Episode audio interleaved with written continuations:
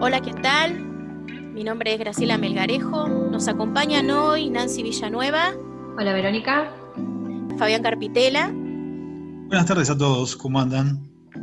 Bien, ellos son eh, futuros licenciados de la Universidad Tecnológica Nacional que nos van a, nos van a estar acompañando eh, para desarrollar los distintos enfoques de la gestión educativa. Y cuando hablamos de gestión nos referimos a la administración de productos tangibles o intangibles, como por ejemplo la información y las relaciones que se generan entre los recursos técnicos y humanos, teniendo en cuenta el marco sociohistórico, cultural y político en el cual se desarrollan la educación superior.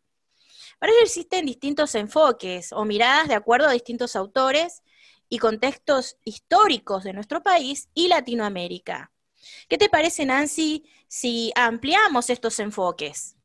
Bueno, uno de los enfoques es el enfoque integral, sí, que lo que hace es apuntar a la mejora de la educación y para esto facilita el acceso, bueno, con más escuelas, pero aparte mejora el nivel y la calidad de enseñanza. Otro enfoque es el enfoque estratégico, sí, que lo que hace es impulsar el uso de sistemas multimedia en contraposición con los sistemas mecánicos tradicionales. ¿sí? Bueno, em, en este enfoque eh, se estructuran medios, eh, contenidos, actividades didácticas y de evaluación. Y eh, este lo que nos permite es proyectarse en un futuro deseable. Y al igual que el enfoque anterior, hace hincapié en mejorar la calidad educativa, articulando la enseñanza-aprendizaje en etapas o procesos que permiten adecuarse al cambio tecnológico. Bueno, y por último voy a nombrar el enfoque eh, de la gestión saludable, sí, que nos permite entender las relaciones y procesos vitales, como por ejemplo el pensar, el sentir y el actuar, lo que implica una participación activa y articulada de las personas en proyectos educativos, que eh, promueven cambios en la cultura organizacional. Muy interesante lo que planteabas, Nancy, con respecto al, último enfoque, ¿sí? Eh, yo quería agregar a eso que este enfoque eh, tiene una importancia relevante porque incorpora innovación, ¿sí? no solamente en la parte, en la parte de infraestructura, ¿no? ¿Por qué? Porque esto, digamos, eh, tiene una repercusión, un impacto, digamos, favorable, porque genera ambientes de confianza. Bien, estos, en estos enfoques también podemos encontrar distintas dimensiones y lo que entendemos por dimensiones son eh, los distintos abordajes. Fabián, ¿qué nos podés eh, aportar al respecto de estas dimensiones? Bien, Verónica.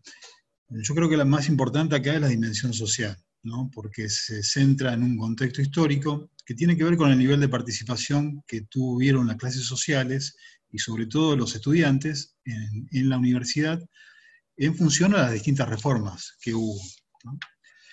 También es importante la dimensión política e institucional, que no debemos dejar de lado. ¿Por qué? Porque esto, digamos, se pone muy de manifiesto en las distintas intervenciones en la vida política de la Argentina y, digamos, los distintos eh, caracteres, digamos, que tienen ideológicos en cuanto al grupo dominante. Además, digamos, tenemos otra dimensión que está implícita siempre, que tiene que ver con la, con la dimensión administrativa, que bueno, ya tiene que ver eso con el manejo de la información y de los recursos físicos y humanos de la, institución. Y por último tenemos la dimensión técnico-pedagógica, muy, importante, y mm, en que es la encargada, digamos, de conocer cuáles son las herramientas más eficientes para el propósito pedagógico.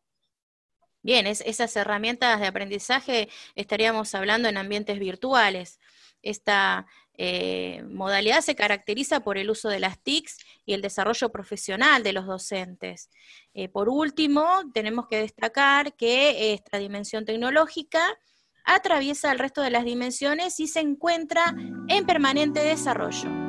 Bueno, muchísimas gracias.